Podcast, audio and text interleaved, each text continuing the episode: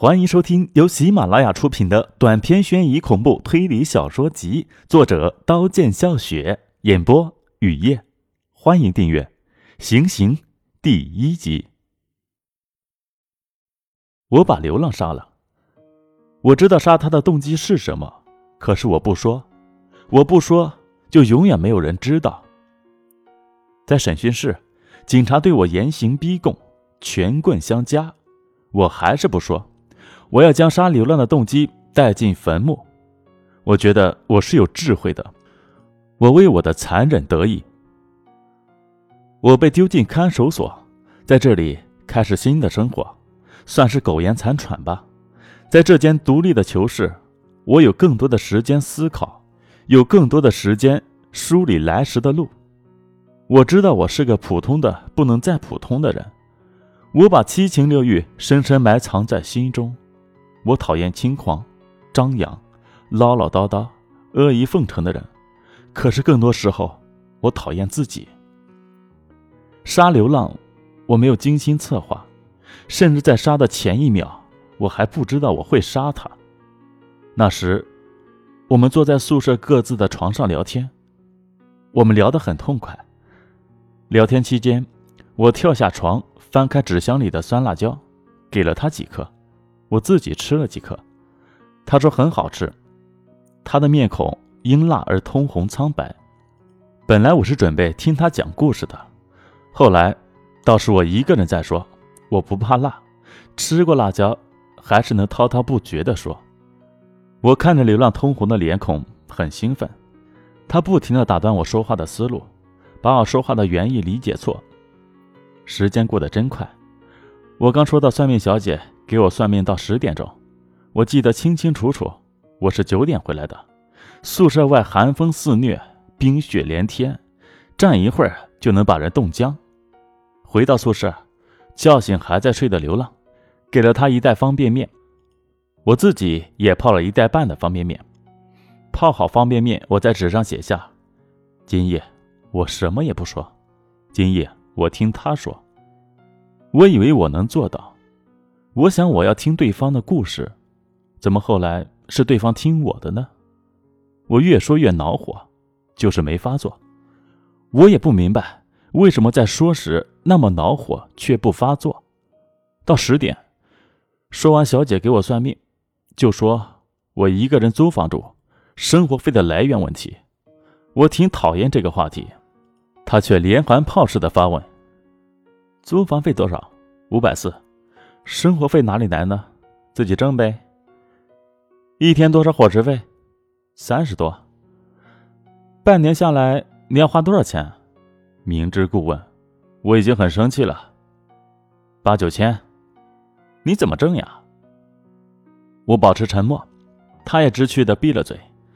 再看时间，到十点三刻，我的说完了，他的还没开始呢。时间的流逝让我感到恐惧，都是因为流浪，犯罪的念头在心中潜伏着。我因恐惧不停的抱怨，我在发狂，我的理智不受我控制。我把从不向任何人说的秘密说给他，我的声音越来越大。我明知道隔壁宿舍有人，长舌头老头在，还是控制不了。因为我发狂的声音，他的脸更红。两只小眼睛闪着兴奋的光芒。这时，在我眼中，我觉得他眼中兴奋的光芒很讨厌，因为他知道了我的秘密。他偶尔还插上一两句，怂恿我继续说：“对呀，对呀，就这么干，就这么干。你干的真对，你早该这样干了。”我想，我的秘密，长舌头也一字不漏的听见了。长舌头这个王八蛋！我在心里咒骂，一定要将他碎尸万段。说完，我等了很久，流浪都没有说他的故事，没有说的意思。我跳下床，走到风中，寒风割得我浑身疼痛，我麻木的走着，那种被欺骗的感觉刺得我的灵魂鲜血淋漓。推然回到宿舍，看见纸上那几个扎眼的大字。今夜我什么也不说，今夜我听他说。我被刺激的疯狂，跳到流浪床上，将流浪杀害。杀完流浪，我感觉心里空空的，看着凌乱全是血的床单，看着在我怀中紧闭双眼的流浪，我确信做了什么。我的脑海浮现警车、警察、手铐，还有刑场、手枪和埋人的尸坑。长舌头老头出现在门口，让我清醒。我拼命追赶长舌头老头，最终也没有追上。我回到宿舍，你信吗？我真的还敢回到宿舍。我不仅回到宿舍，还安心的钻进被窝，睡了也许是生平最后一个好觉。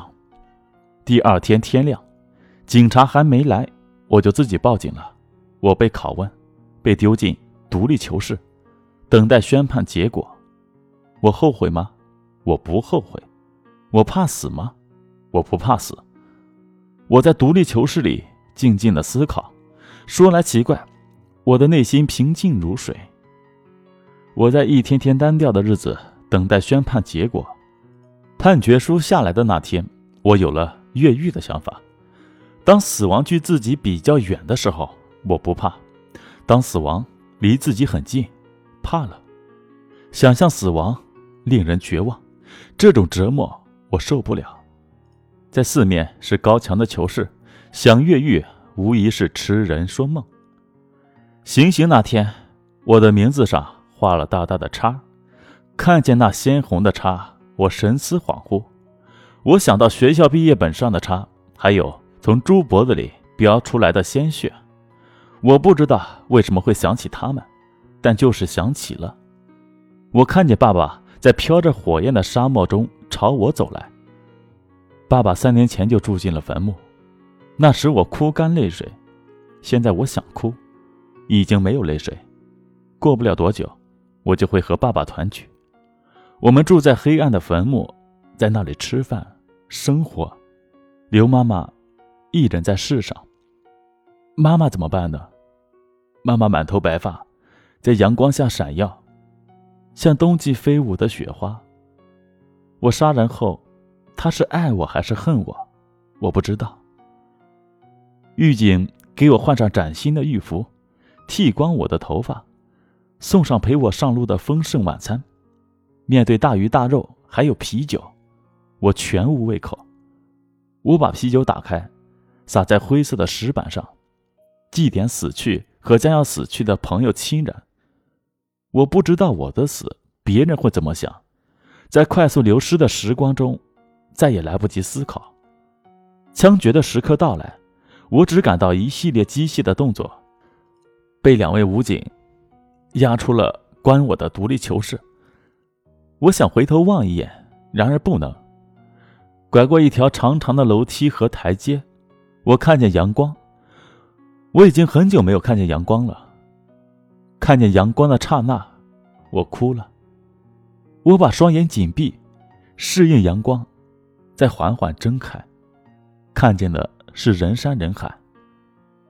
我被迅速装上警车，警笛撕破长空般鸣着。